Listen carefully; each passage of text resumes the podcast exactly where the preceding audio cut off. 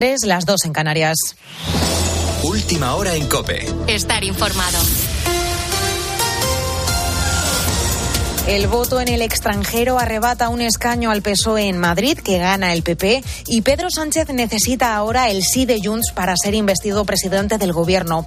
Los socialistas suman finalmente 121 diputados. Con este nuevo escaño, el PP consigue 137 y así lo confirman ambas formaciones a COPE. Solo falta la formalidad del acta y para ello la Junta Electoral se va a reunir este sábado.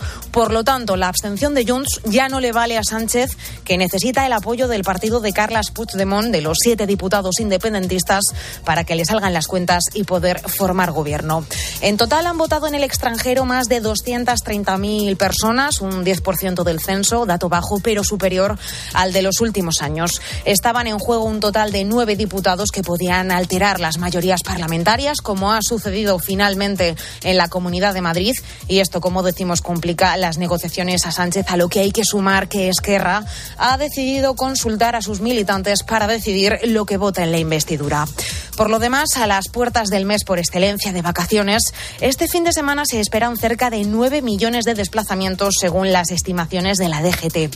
El 83% de los españoles tiene pensado viajar este verano y de ellos el 62% utiliza el coche como medio de transporte. Por ello, los expertos piden extremar la precaución en las carreteras. Victoria Montaner. En un momento, además, en el que la gasolina supera el 1,60 y el diésel se mantiene en torno al 1,48, poco menos que hace un año que ambas rondaban los 2 euros. Durante el sábado se espera tráfico intenso a la salida de los núcleos urbanos y en carreteras de costa, playas y acceso al litoral desde las 8 de la mañana hasta las 3 de la tarde. En Herrera en Cope, el fiscal de Seguridad Vial Luis del Río ha hecho un llamamiento a la prudencia. Cumplir eh, lo máximo posible las normas de seguridad vial y hombre que unas vacaciones que los ciudadanos se han ganado a lo largo de todo el año trabajando pues no se conviertan en un acontecimiento triste, trágico y, y, que pueda traer consecuencias para el resto de nuestra vida. Para el domingo, la DGT pide extremar la precaución, sobre todo entre las 6 y las 11 de la noche. Y muchos de estos desplazamientos acabarán en Lisboa porque son miles los españoles que van a asistir a la Jornada Mundial de la Juventud. España encabeza la lista con más peregrinos en este encuentro, unos 75.000. Ana de Zamora es una de ellas pues que cuente con nosotros, ¿no? Para, para llegar a todo el mundo, para, para transmitir a todo el mundo, pues que, pues que Cristo está vivo, ¿no? Y que, y que la Iglesia está viva, que la Iglesia es madre, que, que nos quiere y que quiere que todos conozcamos a, al Señor cada vez más. Le pedimos al, al Papa que, que cuente con nosotros, que cuente con nuestra oración, lo primero, y que cuente también con nuestras manos. Con la fuerza de ABC.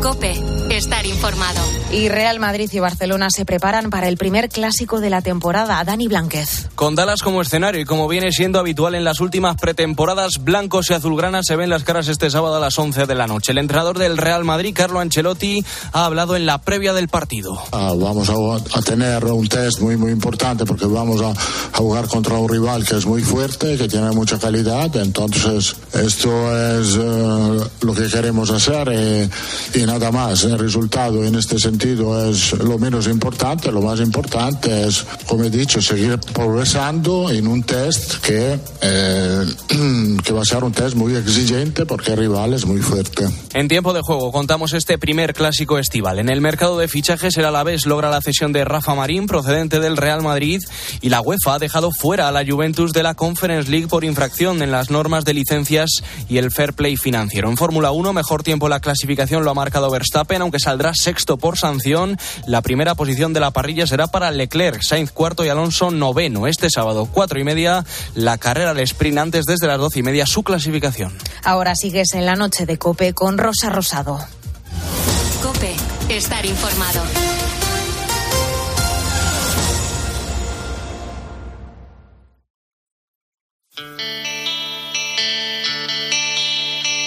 Rosa Rosado. La noche. Cope, estar informado. Siempre quise ir a LA, dejar un día esta ciudad, cruzar el mar en tu compañía.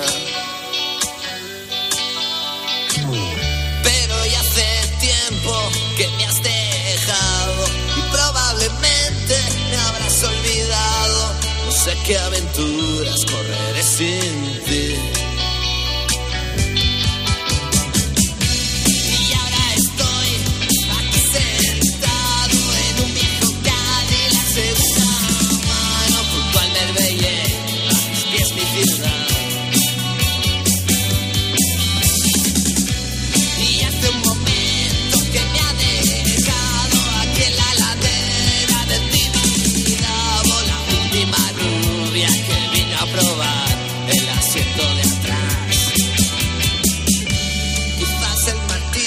Aquí seguimos en la noche de COPE, una semana más compartiendo este tiempo de radio en el que te agradezco que estés al otro lado. Y en este sábado, mira, quiero hablarte de nuestros mayores. Muchas veces nos olvidamos de ellos y la solución pasa por ponernos en la piel del otro. Pero ¿te imaginas que literalmente puedas ponerte en la piel de nuestros mayores? Andrea Lucena Perea es trabajadora social y está estudiando el máster de gerontología, dependencia y protección de los mayores de la Universidad de Granada. Hace unos días, en una de esas clases, pudo entender lo que siente una persona de 90 años. Pudo comprobar en su propia piel lo que es no ver, escuchar mal, que te duelan las rodillas o que te tiemblen las manos. El primero que le vamos a poner es el de artrosis de columna, ¿vale? Que por eso tiene los pinchos, para que a ella le duela la columna cuando se lo, se lo pongamos. Tiene unos pinchos que, que bueno, que son bastante, bastante dolorosos. A esta clase que estás escuchando asisten titulados de psicología, educación social, terapia ocupacional, enfermería o medicina. Entre ellos está Andrea, nuestra protagonista. Todos los alumnos que han asistido a este curso han podido vivir una situación similar. Fíjate, han podido meterse en la piel de un anciano, con sus achaques, con sus problemas, y todo esto gracias al traje de la vejez, un instrumento realmente útil para entender cómo se siente una persona mayor y entender lo que le pasa. Bueno, pues así se sentía Andrea al ponerse este traje de la vejez. Sentirte que tengas 26 años y de repente más de 90 es un poco contraste con tu, con tu situación. No deja de ser una experiencia, pero también un punto de inflexión, ¿no? Porque te hace da- mm, ver cómo se siente la persona que tienes enfrente. Porque desde nuestra profesión del trabajo social, desde el ejercicio, desde, la, desde ello, es primordial, ¿no? Tener esa empatía, Y te estarás preguntando cómo esto es posible. Bueno, pues este traje tiene una serie de pinchos que se activan en función de la dolencia que queramos trasladar. Si estamos simulando un dolor de columna, estos pinchos actúan sobre la columna vertebral, provocando esas molestias. Pero la cosa no queda ahí. El traje también puede limitar la movilidad de algunas partes del cuerpo, como el cuello. Bueno, pues con todo ello, los alumnos se hacen una composición del lugar muy cercana a la realidad. artrosis, eh, dolor de, en la columna vertebral. También la, la pesadez de las piernas, porque eran unas pesas tanto en tobillos como en muñeca, la planta de los pies que te hacía el ir más lento, la lentitud característica de la población mayor, eso se, eh, se hacía muy presente, junto con la pérdida de visión, porque, por ejemplo, eh, un desprendimiento de retina, te hace pensar en muchas cosas. Este ejercicio sirve para que el alumno entienda los problemas a los que se enfrentan las personas con las que trabajan. Además, la importancia de esta herramienta en el futuro será mucho mayor. Según datos del Instituto Nacional de Estadística, los mayores de 65 años en nuestro país ya superan el 20% de la población, lo que equivale a 9 millones y medio de personas. Por ello, este método pedagógico es clave para su entendimiento, tal como cuenta José Luis Cabezas Casado, profesor del Departamento de Psicología Evolutiva y de la Educación de la Universidad de Granada. Bueno, yo creo que es muy difícil imaginárselo, pero a través de este tipo de prácticas podemos aproximarnos y, bueno, pues meternos un poco en la piel de las personas mayores con las que vamos a trabajar en el futuro y subrayar toda la vertiente humana y de empatía que tenemos que tener los profesionales cuando trabajamos con ellos y con ellas. De esta forma, todos esos alumnos han sido capaces de vivir en su propio cuerpo las dificultades físicas por las que atraviesan las personas mayores. Desde luego, toda una experiencia. Escuchas la noche. Con Rosa Rosado. Cope, estar informado. Bueno, como lo es esta otra, porque dentro de unos años diremos adiós a los atascos, gracias a los taxis voladores. Y ojo que en esta carrera España está en los primeros puestos. El cielo de Jaén ha sido el escenario para coger el despegue del primer aerotaxi español. Joseba Lasa es el director del proyecto. Sí, es 100% eléctrico, eh, tiene 16 hélices eh, y es para moverse en un entorno urbano, pero también se puede mover igualmente en un entorno rural. Eh, lo único que se moverá en una capa muy inferior a donde se mueven los aviones habitualmente. No estamos hablando de entre 100 y 300 metros de altura. Bueno, enseguida te cuento todo sobre este taxi volador y hoy con los oyentes eh, lo que nos estáis contando es cómo conseguiste dejar este hábito, del hábito de fumar y cuánto te costó. Y no hay nada, Rosa, como el amor de un familiar, esa mirada inocente de una hija que te pide dejarlo. Yo tenía planeado dejar de fumar, pero el detonante de que me dejé de fumar fue mi hija. Porque el día de su cumpleaños me dijo, papá, ¿por qué no quieres dejar de fumar ya? Y le dije, ¿sabes qué? Que desde ahora mismo ya no fumo. Cogí, le di, toma, eh, paquete de cigarros del ligar, tíralo a la basura. Y ese fue mi último cigarro. Razón de peso. Le chirrían un poco las rodillas, ¿eh?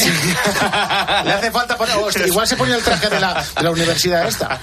Bueno, estábamos diciendo que España bate récords mundiales en el consumo de tabaco en jóvenes, pero es verdad que hay muchos jóvenes que son muy sensatos en esto y son los que animan a las personas mayores a dejar de fumar. Bien. Bueno, cuéntanos si conseguiste dejar de fumar y cuánto te costó, cómo fue. En el Facebook del programa La Noche de Rosa Rosado, en Twitter arroba la noche guion bajo rosado y en el WhatsApp del programa el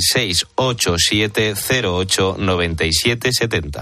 Rosa Rosado. La noche. Cope. Estar informado. En la noche de COPE saludamos ya a mi querido cómico manchego, Agustín Durán. Buenísimas noches. Muy buenas noches, Rosa. ¿Cómo estás, hermosa? Pues mira, aquí estamos hablando mucho de vapear, del vapeo, de echar humo. No sé si tú, que eres de los que está en todas las tontas, también le pegas a esto. no, no, yo el único humo que he hecho es el que sale del tubo de escape de- del tractor. Ya, pero no te amorras al tubo de escape, ¿no? Eh, a, a- a chupar el humo, ¿no? De, de momento no, pero, pero vamos, no hay que descartar nada, ¿sabes? Oye, ¿has probado tú esto de los vapeadores? Eh, sí, sí, yo soy de los que lo prueba todo. Ya, todo menos las acelgas. Bueno, y el brócoli tampoco lo cato, ¿no? Bueno, ¿qué te parece? ¿Qué opinión nos das de los vapers? Bueno, pues yo que sé, porque no le veo el misterio. ¿no? Eso de, de chupar un plástico y luego echar una humareda, pues es que no parece algo que aporte mucho a mi vida. Además, que eso de chupar plástico y echar humo estará ahora muy de moda, pero yo, yo, yo ya lo probé con 13 o 14 años. ¿El qué? ¿Sabes? Siempre en mi primer año de instituto estaba chupando la boquilla de un extintor y un amiguete gracioso le apretó y estuve tosiendo humo tres o cuatro días. No me ¿sabes? digas. O sea que sí, sí, ese día creo que ya empecé a quedarme calvo. Qué barbaridad, demasiado bien estás para lo que te has castigado, ¿eh? No Ya, yo esta experiencia. Madre mía. Chupando la boquilla Bueno. de un extintor, Agustín. Sí, sí, es que me comía la plastilina, la goma, los sacapuntas, pero la boquilla de un extintor, un club del gourmet. Pero bueno, la, la moda esta del vapeo, te reconozco que la descubrí hace relativamente poco, ¿no? Fue en la, en la feria de Albacete. Eh, te- ten en cuenta que yo salgo menos que el sol en Noruega, ¿no? Lo, lo mismo esto ya llevaba más tiempo de moda, pero yo lo descubrí a principios de septiembre, que es cuando en la feria de Pues Albacete. sí, pero esta feria pasada. Esta, esta última, sí, Sí, sí, sí. Había, había tanto humo en las carpas que no sabía si estabas en Albacete o en Londres, ¿sabes? Porque estaba allí toda la muchachada sorbiendo plásticos, ¿sabes? Y claro, es que por eso ahí me compré uno, pa, pa- para no ser el raro, ¿sabes? Pero hay de muchos sabores. ¿De qué te lo, te lo compraste tú? Yo qué sé, es que no me ac- Bueno, es que ya te digo, le di dos chupetas y lo tiré a la basura, ¿sabes? Creo que era, creo que era de mora y menta De o mora algo y así. menta. Sí. Pero vamos, que dices tú que hay de muchos chavos sabores. Tampoco te creas. Eh, eso me dijo la del estanco. Hay muchos sabores, ¿de qué lo quieres? Y le digo, bueno, digo, pues de Ventresca al Roquefort, por ya, ejemplo. claro. Y por lo que sea, pues no tenía la mujer en ese momento, ¿no? Claro, se le habría agotado.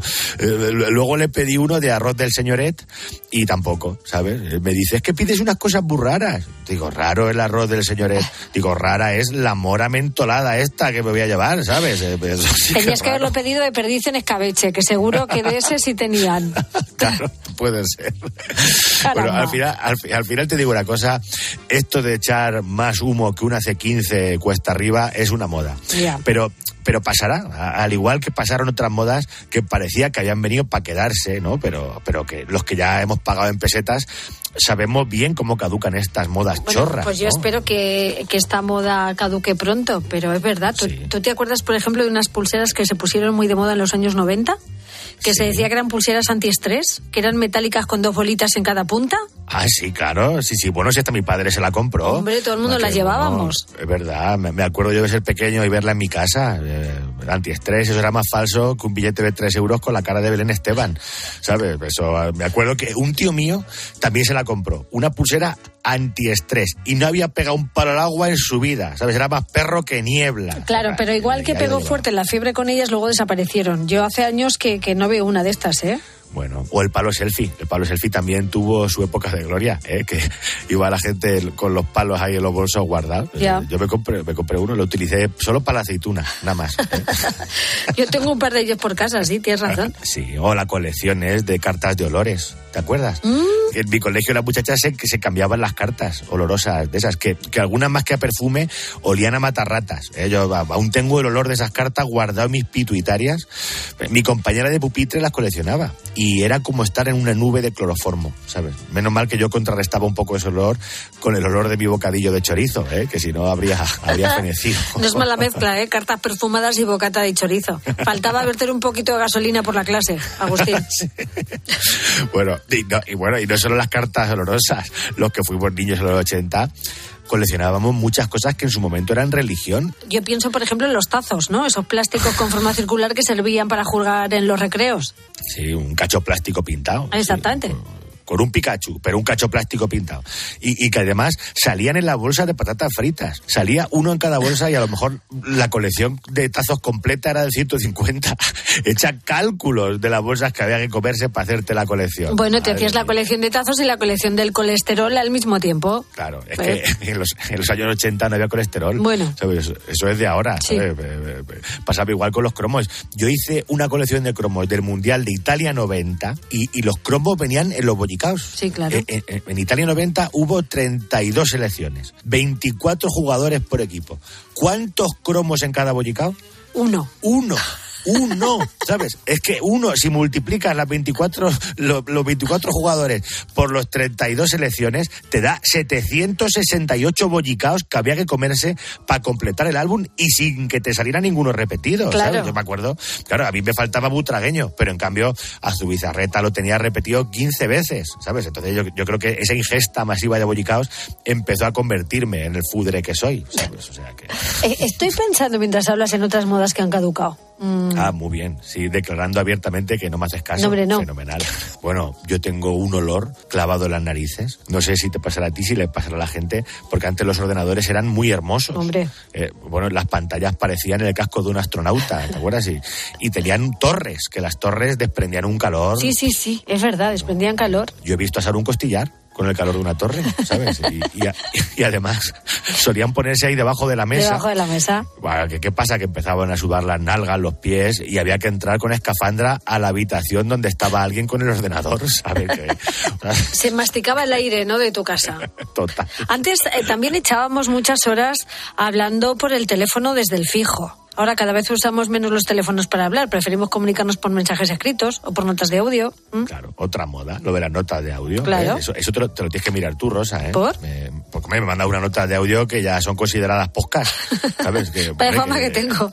Que, que empecé a escuchar notas de audio tuyas recién afeitado. He, he- he terminado y he tenido que volver a afeitarme. Que ¿sabes? exagera, O sea, por favor. es que, hombre, no. Es que los de los audios, a mí es que no me gusta, que no entiendo por qué hay que utilizar el móvil como un walkie-talkie. ¿Eh? Que bueno, si duran un minuto, vale. Pero es que he recibido audios de 15 y 20 minutos, ¿sabes? Que me he tenido que pedir un día en el trabajo para escucharlos. Si tienes que grabar un audio de 15 minutos, pues mejor llámame. Yo no te he mandado audios tan largos, ¿eh? No, no, no. Hombre. no, tú no. De todas formas, eh, es verdad que cada vez habla menos por teléfono, pero yo también te doy un dato de mi propia casa, ¿eh? Y el dato es tan real como que Shakira y Piqué han partido peras. Hombre. Mira, mi padre cumple 72 años en unos días y el mes pasado habló por teléfono 10 minutos. En cambio, mi madre, que tiene 70, ha hablado 3.100 minutos en un mes. Pero eso es una barbaridad.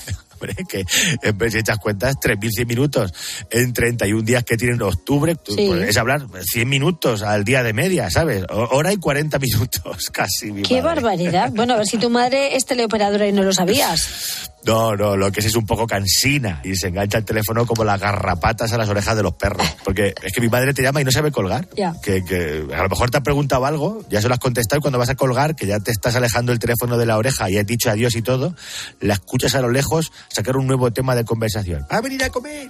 Bueno, mi madre Es se que- tira 10 minutos despidiéndote. Adiós, sí, venga, adiós, adiós, venga, hasta mañana, que duermas bien, venga, cada noche que la llamo, adiós, hija, adiós, adiós, venga, un beso, adiós, adiós, adiós, y vas colgando y adiós, adiós, adiós. Lo mismo es que el teléfono de nuestras madres no tienen el botón de colgar, solamente el de llamar, ¿eh? También te digo. Puede ser, puede ser, no me extrañaría. Yo, a ver, a, nuestras madres, entonces son las chicas del cable. más Sí, o sí, menos, ¿eh? igual. Bueno, ¿y tú llamas mucho? Que se te da muy bien hablar de los demás, ¿eh, chato? No, yo tengo un teléfono inmóvil, ¿eh? lo tengo de pega. Yo tengo todas las notificaciones desactivadas. Tengo miles de WhatsApp sin leer y solo lo uso el móvil para coger Pokémon y para llamar a la gente cuando voy conduciendo, para que me entretengan. Ay, ¿sabes? madre. Me, pa- me paso los viajes con el mano de liebres, echando conversaciones. ¿eh? Claro, como viajas poco, ¿eh? No debes estar tú muy lejos de los minutos que lo a tu madre, también te digo. Bueno, si tuviera un mapeador de arroz del señoret, eh, en lugar de hablar por teléfono, iría conduciendo echando humo, eh, dejando, dejando una estela por la carretera como la que dejan los aviones por el cielo. Bueno, antes de que te vayas, no me has dicho nada de Piqué. Yo pensaba que ibas a dedicarle una canción o algo. Pues mira, te prometo que lo he intentado, pero no he podido. ¿Por? Que, porque aún no he superado, no lo he superado. Si, si- si aún no he superado la marcha de Iniesta, la de Puyol o Messi, pues imagínate esto, que está fresco, que se ha marchado hace tres días. Entonces, más que para cantar, estoy para llorar. Bueno, pero nada de llantos, tienes que ser feliz. Yo, la verdad es que sí, eh, esta eh, reflexionaba mientras intentaba hacer la canción. Digo, mira, digo, estoy triste por Piqué, pero hay muchas cosas que, que me hacen ser feliz. Me, me habría hecho feliz que Piqué se hubiera ido de una forma más digna, pero hay cosas que me hacen ser feliz. Mira, no te Venga, lo cuento, claro. te lo canto. Esa es la actitud, Agustín. Claro. Felicidad es llegar a la caja del Mercadona cuando está peta. Que aparezca un cajero y abra una caja que estaba cerrada. Y ahí estás el primero sin hacer cola dispuesto a pagar. Felicidad, Madre mía. felicidad. Es que vayas en coche y en pleno centro quieras aparcar, como cuando voy a la COPE. De repente a lo lejos ves que se encienden las luces de atrás y un coche que se pira en la misma puerta del sitio al que vas. ¡Ay! Felicidad. Cuando sacas un abrigo que se había quedado en el armario olvidado y encuentras en el bolsillo un billete doblado. Y vos es de 50. Hombre, y 7.5 también. Experimentas lo que es el sentir la más profunda felicidad. Aunque el billete sea de 5 euros nada más. Efectivamente. Cuando hay que pagar el parking y ves que en la máquina se han olvidado de recoger un eurillo que había sobrado. La cara se te ilumina, los ojos te brillan de felicidad. Como si hubieras encontrado el santo grial. Felicidad. Tú eres de esos, ¿no? De los que registran, meten la mano en la máquina del, del parking ¿eh? para ver si alguien se ha dejado ahí el, eh, algunos céntimos o un euro, con suerte. Claro, ya lo hacía con las cabinas cuando era chiquitillo, pues ahora con más razón. Bueno, querido, felicidades lo que tú repartes con tu espectáculo y todas las actuaciones de Agustín las tenemos en tus redes sociales. Eso es, estoy en Instagram, que soy Agus Durán, Agus Durán con J adelante, en Twitter, que soy Agus Durán, en TikTok, Agustín Durán Oficial, en Facebook, estoy en todos los lados, ¿sabes? Y buscando eh, dinero en los cajeros que sobre, ahí me pueden encontrar también. Bueno, a mí la felicidad me la da verte, así que querido, hasta la semana que viene. La semana que viene nos vemos, Reborica. Un beso guapo. Adiós, adiós, Agustín Durán. Escuchas la noche. Con Rosa Rosado. Cope, estar informado. Tú debes ser ingeniera. Porque qué bien te quedó el puente entre tu boca y la mía. Si hubiera sido por mí, ni me atrevería a haberte dado ese beso que me ha cambiado la vida. Tú debes ser cirujana. Porque del pecho me curaste lo que a mí me dolía. Tú me curaste y me arreglaste el corazón sin dejarme una herida. Dime por qué te entregaste a quien no te merecía.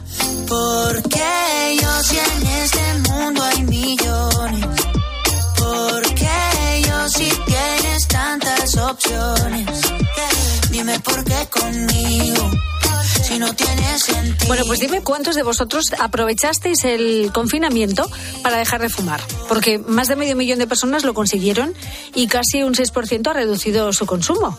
¿Es tu caso? ¿Has dejado de fumar durante el confinamiento? Cuéntanoslo. ¿Cómo lo has conseguido y después de cuántos intentos? Sí, seguimos recibiendo historias de nuestros oyentes que nos cuentan cómo han dejado de fumar. Claro, esta oyente lo dejó, entre comillas, obligada y ha seguido para adelante. Muy buenas, pues yo soy de las que dejaron de fumar cuando me quedé embarazada, hace más de cuatro años, porque me dio muchísimo asco el tabaco.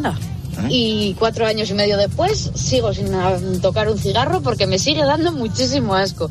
Así que yo tuve suerte y para mí fue muy fácil dejar de fumar. Pues sí. Qué cosa, qué buena. Menos mal que no le ha pasado con el trabajo. No, no, pero es verdad que son los embarazos suele pasar, ¿eh? Es que los de antojos repente- y estas cosas que coges asco a las cosas y fíjate qué bien. ¿Tuviste antojos tú con tu embarazo? Yo recuerdo que no podía comerme una hamburguesa. ¿Por qué? Pues porque le cogí asco. ¿A las hamburguesas? A las Pero hamburguesas. hechas, hechas, o sea, normales, no Sí, sí, una hamburguesa, una hamburguesa. que no puedo tomar comida Pero, cruda pero no he tenido mucho más allá de eso, no, ¿eh? A mí, si cuando dejaba de fumar, me tenía que comer. Pero por eso tienes que sustituirlo por los chicles. Eran una mierda.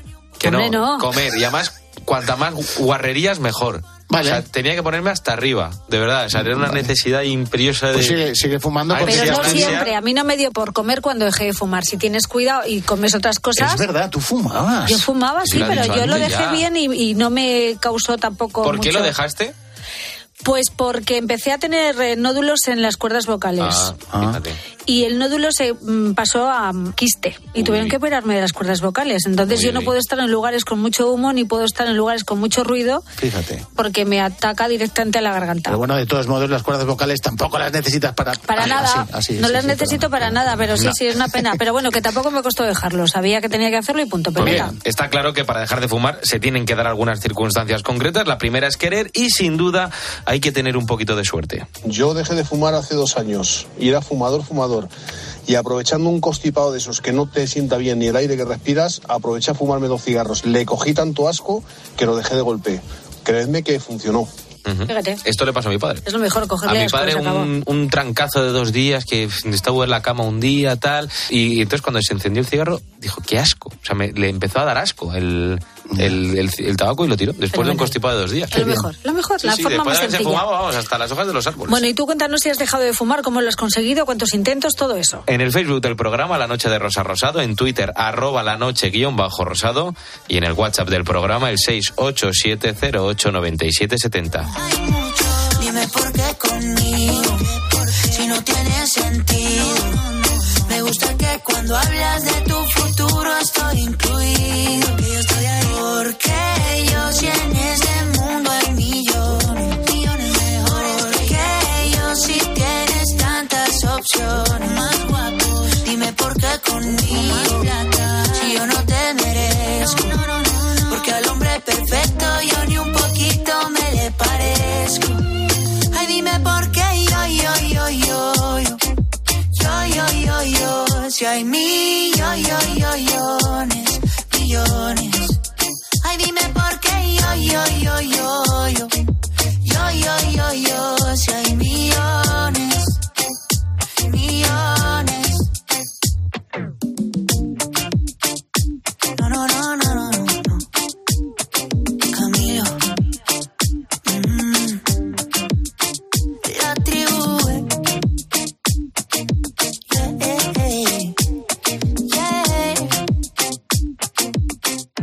Escuchas la noche. Con Rosa Rosado. Cope, estar informado. ¿Y tú qué piensas? Escríbenos en Twitter en arroba cope y en facebook.com barra cope. ¡Ya han saltado Rubén! Quedan 13 días. Vuelve la liga. Vuelve. ¡Tiempo de juego! Tiempo de juego con Paco González, Manolo Lama y Pepe Domingo Castaño. Un año más, los números uno del deporte. Escuchas la noche. Con Rosa Rosado. Cope, estar informado.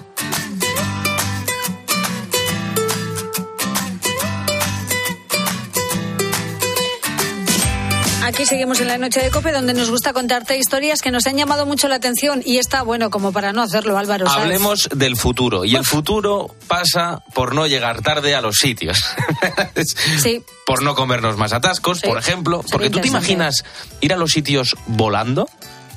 Con una capa. No, no, con una capa no. Pues ojo, porque esto parece que está cada vez más cerca gracias a los taxis voladores. Y los cielos de Jaén han sido el escenario para coger el despegue del primer aerotaxi español. Ha sido en el centro Atlas de vuelos experimentales de Villacarrillo y ha sido el primer vuelo en España de una aeronave impulsada de forma eléctrica con tecnología 100% española. Escucha al director del proyecto, a José Balasa. Sí, es 100% eléctrico. Eh, tiene 16 hélices eh, y es para moverse en un entorno urbano, pero también se puede mover igualmente en un entorno rural. Eh, lo único que se moverá en una capa eh, muy inferior a donde se mueven los aviones habitualmente. No estamos hablando de entre 100 y 300 metros de altura. Bueno, en principio todo parecen ventajas. Sí, sonar. Pero a mí me da mucho miedito esto, ¿eh? Un taxi que vuela directamente. Un taxi que vuela, efectivamente. Sonar suena bien. A mí me parece que suena bien. Bueno, el aerotaxi es parecido a un, a un helicóptero, ¿no? Por eso tiene, eh, tiene una característica peculiar este aerotaxi y es que se entra por detrás y de pie y luego iremos acompañados por una voz. Tiene la peculiaridad de que se entra por la parte trasera, la, la, puerta se abre hacia arriba, por lo que la persona va a entrar de pie cómodamente. Es un habitáculo para una persona, pero que eh, va a ser muy amplio eh, para una persona, para que esté eh, muy confortable dentro. Le acompañará una voz, porque este vehículo pues será autónomo en un futuro, y una voz que le acompañe en todo el viaje y bueno, con la idea de que sea una experiencia tranquila, confortable. ¿Tranquila? Tranquila, yo a mí me gustaría ir acompañada, si es posible, ¿no? 300 metros arriba y, y no hay nadie, tú solo. solo Una voz, tranquilo que no nos matamos, tranquilo que no nos matamos todo el rato, tranquilo que no se cae. Esos momentos del aterrizaje y del despegue seguro que van a ser tensos, pero ya se han demostrado las pruebas realizadas en Villacarrillo que se van a hacer de manera autónoma, que se puede sí. hacer. Las pruebas han sido un éxito. El, el aerotaxi funciona bien. Pero claro, todos nos preguntamos, ¿cuándo serán accesibles para los ciudadanos de a pie? Para ti y para mí, por ejemplo. Bueno, para Roberto no, que ha dicho No, no. que no quiere. Pero, pues Rosa, no queda mucho, escucha. Todas las hojas de ruta, eh, Europa tiene su propia hoja de ruta, Japón, China y Estados Unidos también cuentan con sus eh, hojas de ruta, ¿no? Y todos apuntan a que la década del 2030 será la década en la que esto sea una realidad. Pero eh, la década anterior, es decir, esta década del 2020, es la década en la que se va a ir preparando toda la industria que va a dar eh, cobertura y que va a, a suministrar a todo mía. este nuevo sector. O sea que en esta época lo que va a haber es gente que eh, incauta que lo pruebe, ¡ay, que este no funciona! ¡Patapam! O Pero en sí. ocho años ya lo tienes aquí, ¿eh, Roberto? Bueno, lo tendrás tú. Yo No, es no, que no. vaya, es que, o sea. Bueno, pues yo no el te chiste- llevaré. El chiste de Eugenio que dice, eh, por favor, me lleva a la calle Uno que va. Digo, aquí a la altura. Eh, Como se levante un palmo del suelo, lo mato. tú. O sea, Exactamente. ahora sí que la altura va a existir. Sí, yo soy un poco así como tú. Bueno, lo que todos nos preguntamos es cuánto tiempo realmente vamos a conseguir ahorra- ahorrarnos en estos trayectos. Y el resultado es más de lo que pensamos. desde el centro de Manhattan para ir al aeropuerto John Fitzgerald Kennedy. Eh, habitualmente por tierra eh, tardamos pues entre una hora, hora diez minutos en llegar a este aeropuerto. Sin embargo, calculan que con un aerotaxi eh, se puede realizar este trayecto por el aire y en línea recta a 250 kilómetros por hora en siete minutos. 250 kilómetros por hora. Perdóname. En siete minutos Bueno, estás en el eh, aeropuerto. la beba eso, la Estoy beba sentado eso. en el estudio muy bonito de Cope. Estoy, me, me da vértigo. Ahora mismo tengo vértigo. Hay que estar loco para No, hacer no, eso. no. Y no van a ser especialmente caros. Yo creo que, bueno, Da los igual. primeros a lo mejor sí, pero luego esto tiene que ser más Y accesible encima, a todos. y encima te cobran pasta. Venga, Hombre, por supuesto. De todas formas, si esto se extiende y funciona, va a haber atascos, tanto en la carretera como en el aire. Ya os Eso lo es digo verdad, yo. Rosa Rosado. La noche. Cope. Estar informado.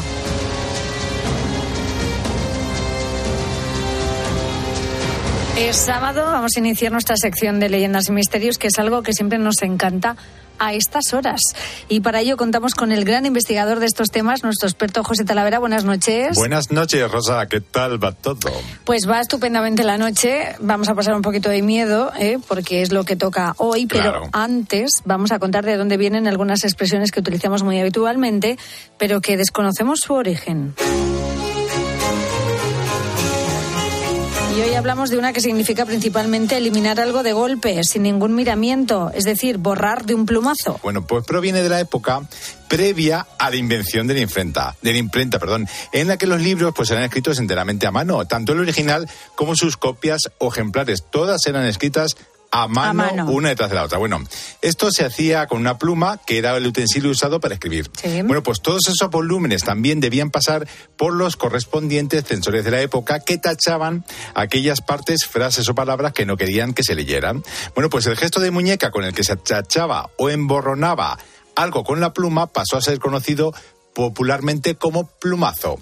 Y con el tiempo originó otras expresiones como abuela pluma y la mencionada de un plumazo para referirse a la acción de hacer algo muy deprisa. Pues muy bien, muy interesante. Mm. Una explicación estupenda, ¿no? De esta expresión. Efectivamente, ahí está la cosa. Bueno, nos vamos, vamos a hablar hoy de un tema bastante escalofriante, que son las procesiones o cortejos sobrenaturales que aparecen de repente en distintos puntos de España. Bueno, pues imagina que vas tan campante por las afueras de tu pueblo, a la Pedro Muñoz, a la una de la mañana, por ejemplo, y de repente ves venir lo que parece un cortejo fúnebre con sus candiles, sus calderos, con sus cruces. Bueno, yo que tú, pues la verdad me volvía corriendo a casa antes de que llegaran a tu altura. Bueno, te aseguro que no me van a pillar en un sitio así a esas horas, ¿eh?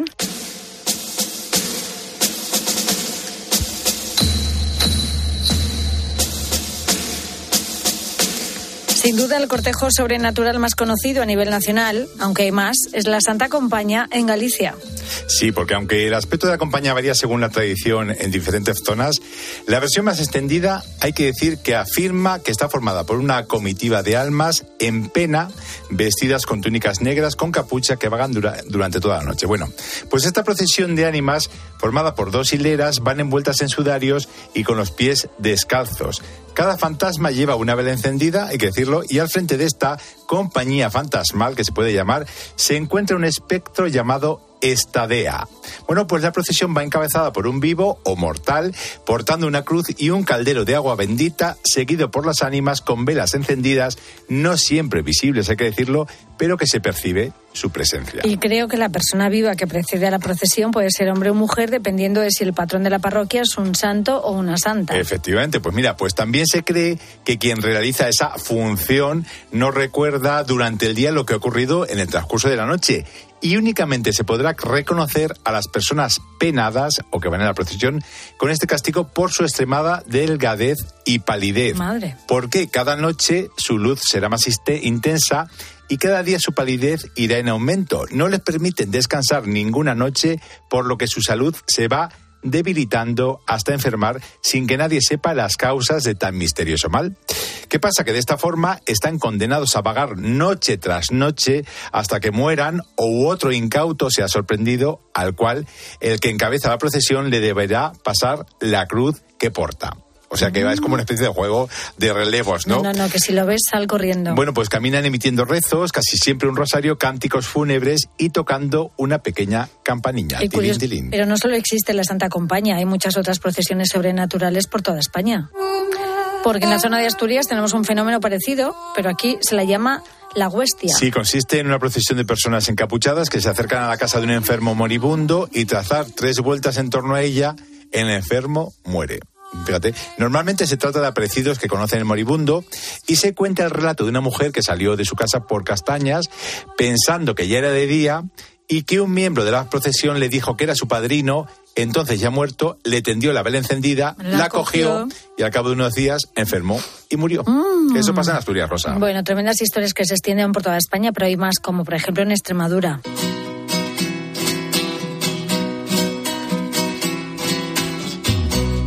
Porque aquí nos podemos encontrar con la gente di muerte. Sí, Rosa. Y he acudido para conocer esta cuestión a una ilustre Israel J. Espino, que acaba, por cierto, de sacar un libro llamado Gente de Muerte y otros cortejos sobrenaturales, y me ha dicho esto sobre la gente de muerte. consiste en una pareja que cabalga en un rico caballo enjaezado mm, con muchos ornamentos. Ellos también van vestidos como si fueran nobles de otra época, que bueno, se le ha seguido viendo incluso en el siglo XX.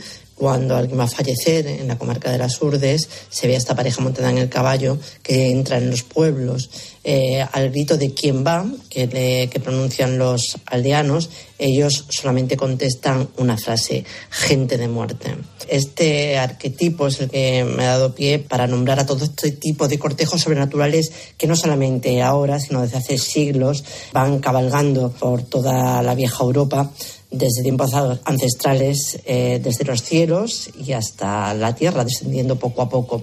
Bueno, qué interesante siempre escuchar a, A Israel J. Espino, que ¿eh? se ha recorrido media Europa para hacer el libro, ¿eh? no te creas Sí, que esta gente se de- ha acordado. de Bueno, muerte. y bueno, y se ha ido a Irlanda a todo sitio. Bueno, pues he aprovechado también para preguntarle lo que opina sobre estas procesiones fantasmales o cortejos sobrenaturales y a ver qué nos ha dicho. Bueno, yo como investigadora, la verdad que mm, estoy un poco confusa, porque bueno, después de investigarlo a fondo, eh, yo, bueno, yo pensaba que era parte del imaginario mental de, de la Europa eh, precristiana o pagana, que luego se asimiló al, cristi- al cristianismo y que ha llegado hasta nuestros días y que, que, bueno que era parte de ese pensamiento mágico que tenemos todos los, los pueblos. Pero lo cierto es que he terminado recogiendo testimonios y testimonios activos a día de hoy de gente que afirma haber visto algunos de estos cortejos sobrenaturales. O bien sobrevolando los cielos de invierno o bien cabalgando eh, por los bosques de, de Europa.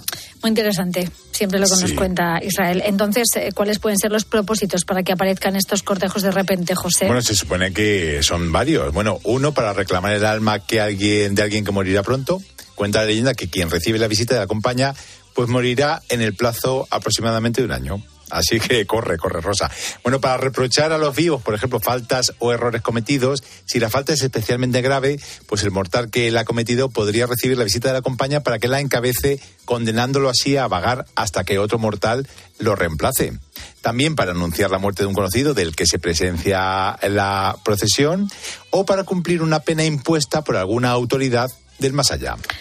Y eh, José, llegamos a este punto, me pregunto, ¿hay alguna forma de hacerles frente para librarse de la maldición, aparte de salir corriendo? Bueno, pues hay Ya una... que estamos hablando de esto, vamos a profundizar. Sí, salir corriendo una de ellas. ¿eh? Sí, bueno, pues eh, es una de ellas. Bueno, pues hay una serie de rituales defensivos que no podemos olvidar si queremos librarnos de ello. Mira, uno es abrir los brazos en cruz y pronunciar Jesucristo cuando le vayan a dar la cruz. Otro, llevar los brazos cruzados. Otro, llevar las dos manos ocupadas con una piedra, un palo o lo que sea.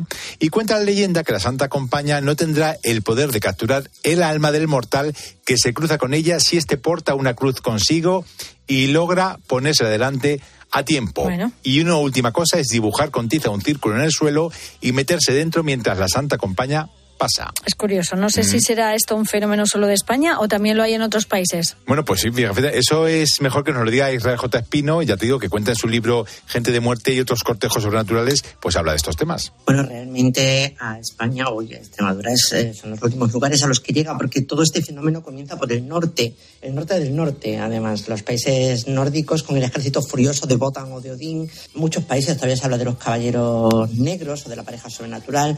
En el centro de Europa, en Francia, por ejemplo, se habla mucho de la cacería salvaje o del cazador infernal. En Inglaterra, por ejemplo, se, llama, se habla de- del rey Arturo, que va con sus caballeros también en las noches de, invierno. Todos traen la muerte, todos anuncian desgracia. Y, por ejemplo, también tenemos en Gales los cortejos féricos de hadas y de elfos, que son muy peligrosos, eh, o los cortejos de muertos, como la Santa Compañía, que esa ya es más conocida nuestra, que avanza por el norte de, España. Todos ellos forman parte de una misma familia, de la familia de estos cortejos sobrenaturales que avanzan en el invierno y que traen ese anuncio de, de muerte. Bueno, todo esto es muy interesante, José, pero Mm. yo quiero seguir pensando que esto es parte del imaginario mágico que tenemos todos en los pueblos. ¿eh? Rosa, pues Y Israel, la- ya- y Israel lo historia- duda, ¿eh? Israel lo duda ya. Bueno, es una investigadora de nivel, o sea, claro, sí. de sí. nivel sobre todo en este caso. Desde luego que sí, si ella lo dice algo hay, pero bueno, yo prefiero seguir pensando que es parte del imaginario colectivo. Y yo. Bueno, terminamos ya con un minuto de cultura para conocer la vida, milagros o misterios más llamativos de algunos de los personajes, momentos o lugares más importantes de la historia. José. Y vamos a hablar esta noche sobre un caso muy extraño ocurrido en Estados Unidos, concretamente en la localidad de Pueblo, en Colorado, que se conoce como la hipnosis de Brady Murphy. Sí, Rosa, esta es la historia de un comerciante llamado Maury Bernstein que llegó a este pueblo en 1952 y como era muy aficionado a la hipnosis, ¿qué pasa? Que puso en trance a una mujer, a una clienta, que fue conocida con el seudónimo de Brady Murphy, pero que luego se supo que se llamaba Virginia Chigue. Bueno, pues lo que contó fue que había sido irlandesa en otra vida, relatando su niñez, su matrimonio, su muerte, incluso su funeral en la Irlanda del siglo XIX y su renacimiento 59 años después ya en Colorado. Bueno, pues la mujer contó que había tenido una caída que le había provocado la muerte, describió su tumba rosa y la sensación de hallarse viva después de la muerte. Bueno, pues el propio hipnotizador escribió un libro llamado La busca de Brady Murphy que fue un gran éxito de público. A raíz de ahí, Rosa, comenzaron, claro, las investigaciones de los periodistas, muchos de los cuales se desplazaron hasta Irlanda para rastrear sobre la vida de esta mujer reencarnada en Estados Unidos. Bueno, pues ella dijo que había nacido el 20 de diciembre de 1798 en Cork y había muerto en 1864. Bueno, pues hay que decir que nada de esto existía en ningún archivo. Por lo tanto, parecía como una especie de estafa, ¿no? Pero la descripción, fíjate, del litoral de Antrim era exacta. También se aseguraba que la joven irlandesa hacía sus compras en la tienda de un hombre llamado Farr y ese lugar también había existido. Bueno, el caso que fue estudiado por psiquiatras y psicólogos que llevaban utilizando la hipnosis en sus terapias mucho tiempo. Bueno, pues la mayor parte refutaron la historia y dijeron que era un caso real de hipnosis regresiva que si hubo fraude o no, pues nunca acabó siendo probado. De hecho, se hizo incluso una película sobre el caso con el nombre del libro y la mujer vivió hasta el año 1995, siempre reafirmándose en sus declaraciones bajo hipnosis, claro. Bueno, pues sorprendente misterio el que rescatamos hoy del recuerdo, José Mm. Talavera. Gracias por esto y por hablarnos de esos cortejos de difuntos que tanto nos asustan. Ya te digo, que no están y yo digo que esperamos no verlos nunca. Eso, la próxima semana nuevas leyendas y misterios. Sí, ya sabes que estamos en Instagram en arroba José Talavera Visual y arroba Cine Leyendas Cope. José beso. Talavera, hasta la próxima semana. Adiós. Chao. Rosa Rosado. La noche. Cope. Estar informado.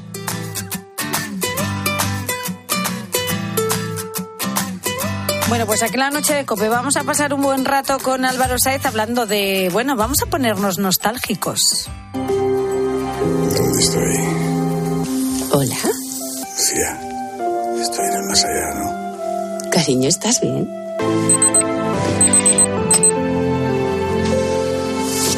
Hablamos de series. Yo, yo estoy mitad nostálgico, mi- mitad enfadado al recordar este final de, de Los Serrano, que, que vaya mierda final, ¿eh? todo hay que decirlo. Sí, verdad. Pues, me cago en la mano, a mí me estuvo ahí dura- durante ocho temporadas enganchado, 147 episodios. Claro, yo, yo sufría y que de repente todo esto acabe así. Bueno, Los Serrano después de cinco años y medio eh, se hicieron un hueco en nuestra casa, se convirtió en una de las series de, de de televisión más vistas y con más éxito y popularidad de, de todos los tiempos. Y claro, eh, ¿cómo comenzaban los episodios? Vamos a refrescarnos la memoria.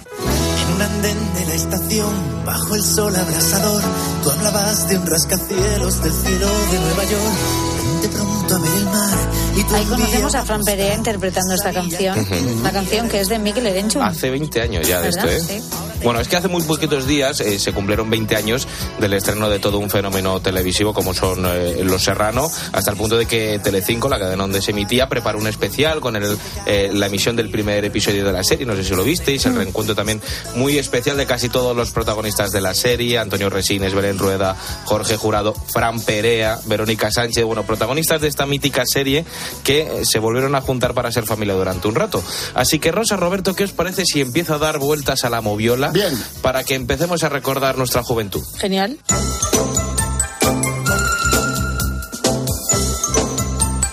Heidi. Qué bueno.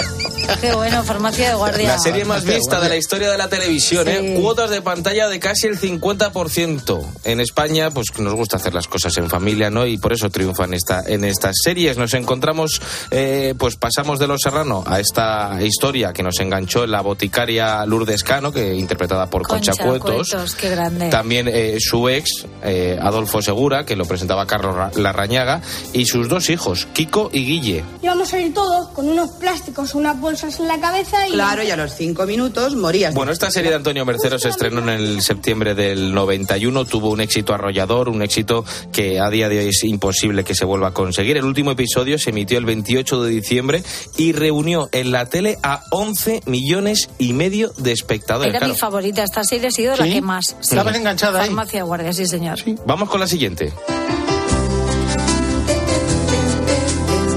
Qué bueno.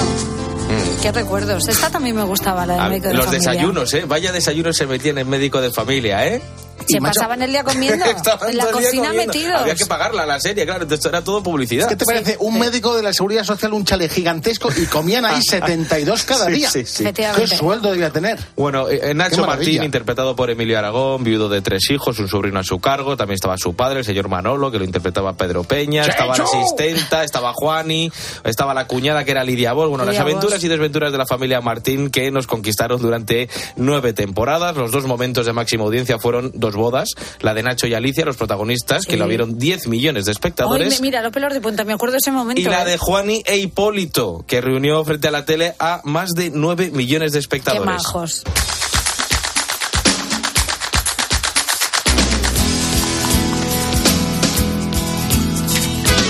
Muy fan, muy fan de Siete Vidas. Amparo Baró, Javier Cámara, Tony Cantó, Blanca Portillo, Paz Paz Vega. Sí. Se eh, estrenaba el 19 de enero del 99, una serie que fue pionera eh, porque fue la primera sitcom, la, la primera comedia que pues relataba situaciones cómicas del día a día y durante unos años, hasta que llegó Cuéntame cómo pasó, fue la serie más longeva en la historia de la televisión. Chicos, chicos, chicos, chicos, chicos, me han vuelto a despedir. ¿Pero no ibas a una entrevista de trabajo, Paco? Eh, sí, sí, sí, por eso, o sea, o sea, ya no esperan a darme el puesto para despedirme, ahora me despiden directamente en la entrevista de trabajo. Qué ganas, de verdad, de volver a ver Siete Vidas. Buenísima, y con público en directo. Y con público en directo, sí, sí, que también fue pionera en, en eso. Pero bueno, que hay un montón de series, un repaso que se queda corto y me gustaría terminar añadiendo, por ejemplo, Manos a la Obra, Compañeros, buena. Periodistas, Al salir de clase, Ana y los siete, Ana y los que hacía siete, de madre Ana Obregón. desde luego. Ahora también. Efectivamente. También títulos más recientes como Águila Roja, El Ministerio del Tiempo y sobre todo el exitazo de La Casa de Papel. Y si no me sale del corazón, voy a aprender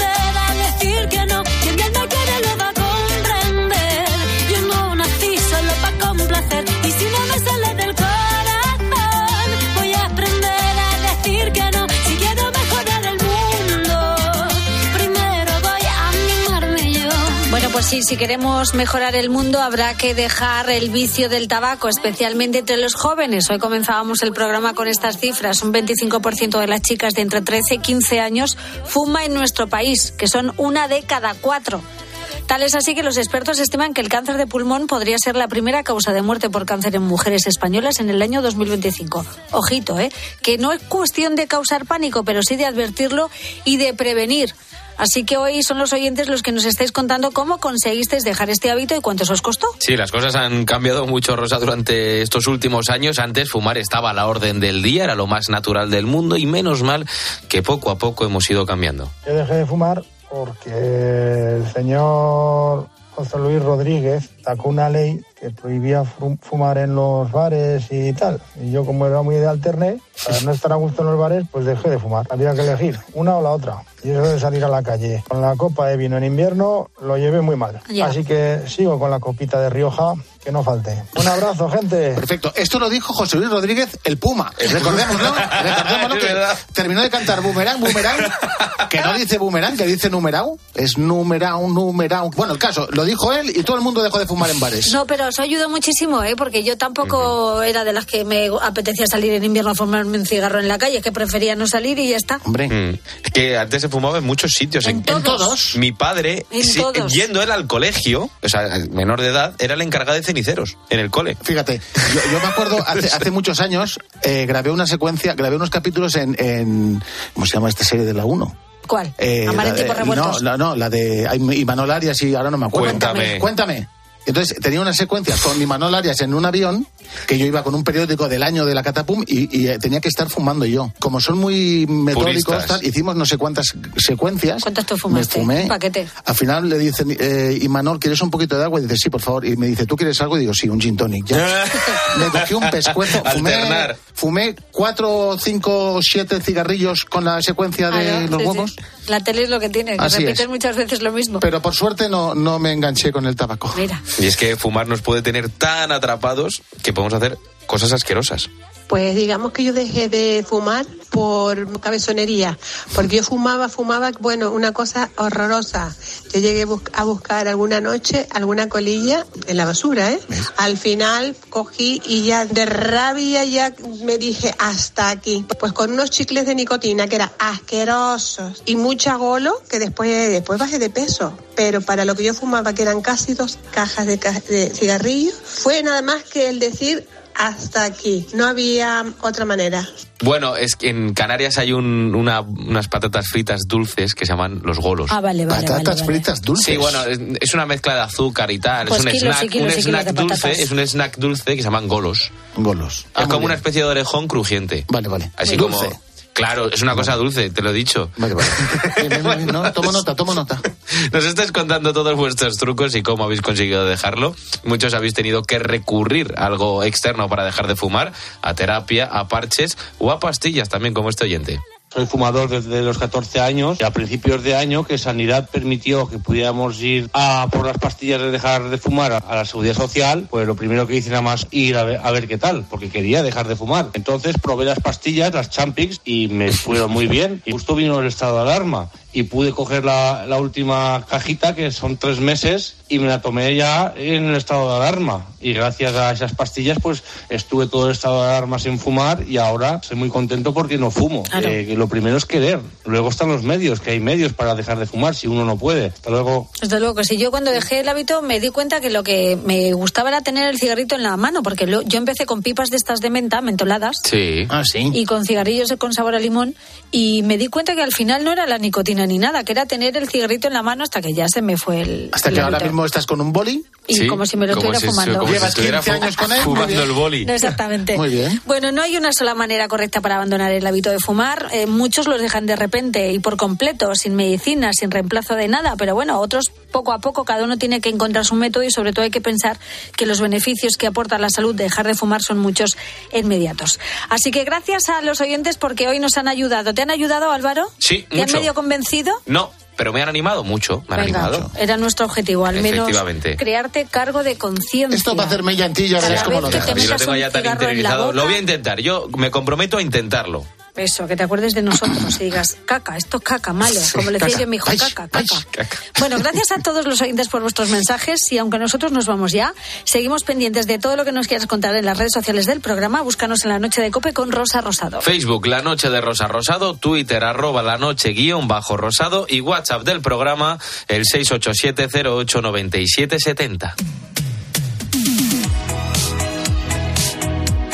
Hoy hemos celebrado este éxito de Abraham Mateo.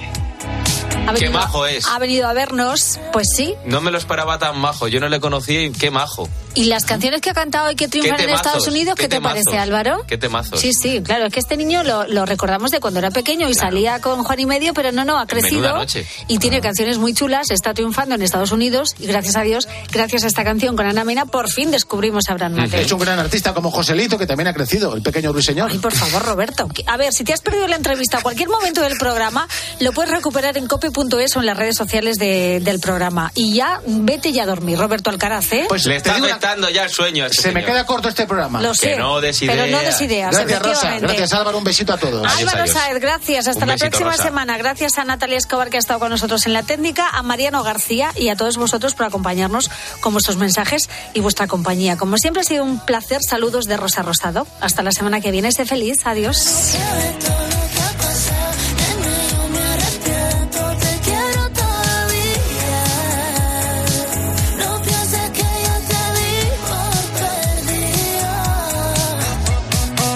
Poder a mi mente y que no le dé por ti.